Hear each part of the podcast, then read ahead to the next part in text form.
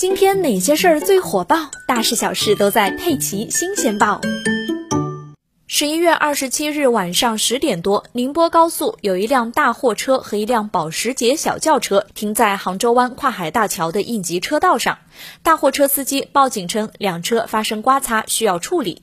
于是交警让两个司机交换联系方式，并前往就近的南岸服务区等待。交警马上赶来，可是等交警到达服务区时，只看见了大货车的驾驶员和两辆事故车，保时捷司机却不见了。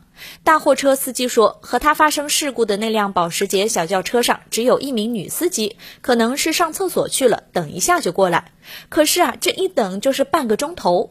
货车司机打电话询问，保时捷司机说自己还在卫生间里。感到事有蹊跷的交警立刻让服务区里的女工作人员进入卫生间找寻，果然人不在里面。随后，交警让大货车司机再打电话确认情况。女司机来了一句：“等男朋友过来再处理。”之后便彻底失踪。之后，任凭交警和大货车司机怎么联系，对方的电话要么就是正在通话中，要么就是不接。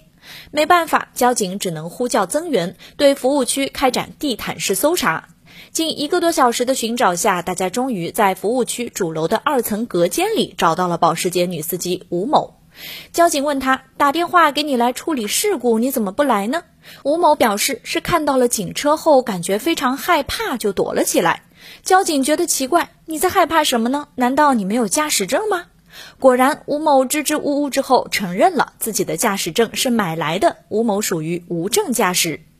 另外，事发当时是吴某驾驶的保时捷跑车刮擦了正常行驶的大货车，因此他要负事故的全责。